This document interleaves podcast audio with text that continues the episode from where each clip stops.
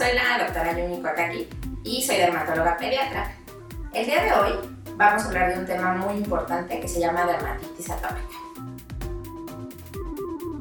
La dermatitis atópica es la enfermedad más frecuente que vemos nosotros como dermatólogos pediatra.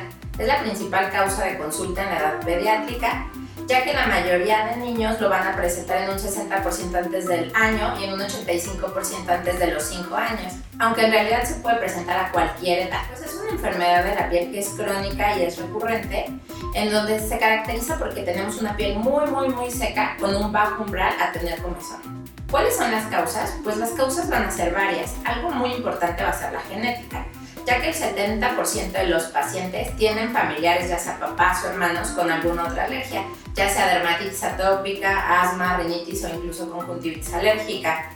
Otra de las causas es que nuestra piel no se produce al 100% y va a tener un defecto de barrera. ¿Esto por qué? Porque la composición lipídica o de grasas está alterada, entonces eso lleva a que haya una mayor permeabilidad de la piel, tanto con salida de agua como con entrada de sustancias alergénicas, además de que se presta para una proliferación en las bacterias que normalmente están en nuestra piel, como el estafilococo aureus. ¿Cuáles van a ser las manifestaciones o cómo podemos sospecharla? Pues generalmente van a ser lesiones que van a ser rojas, que se van a sentir muy ásperas y resecas, e incluso se puede ver una escama encima, que se van a presentar principalmente en mejillas y zonas de extensión como codos o como rodillas.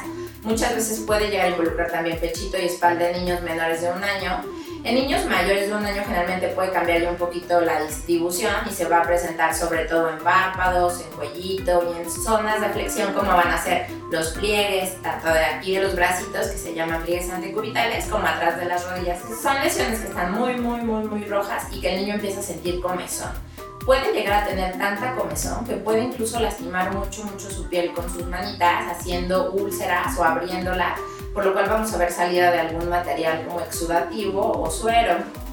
La comezón puede ser tan, tan, tan marcada también que puede llegar a afectar la calidad de vida debido a que pues, son niños que no van a realizar sus actividades normales, no van a jugar, no van a dormir y entonces va a modificar el entorno familiar causando una gran preocupación a todos.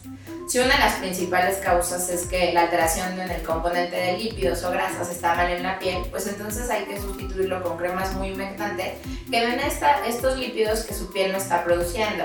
Entonces eso es algo básico. Hay que seguir otras recomendaciones generales como por ejemplo que el baño tiene que ser muy rápido porque el agua lastima su piel. Tenemos que utilizar siempre jabones hipoalergénicos en donde el pH sea semejante al de la piel tenemos que utilizar ropa de algodón y evitar ropas sintéticas y esta ropa tiene que ser lavada con detergentes en muy escasa cantidad como los que tienen menos químicos. A veces son pues los más comunes o, son incluso hasta los más baratos del supermercado. Es importante que no les pongamos cloro ni suavizante. la piedra angular del tratamiento pues va a ser la crema humectante. Entonces es importante utilizar estas cremas con alto contenido de grasa y sobre todo aplicarlas varias veces en capa fina en toda la piel y principalmente en las zonas de afección.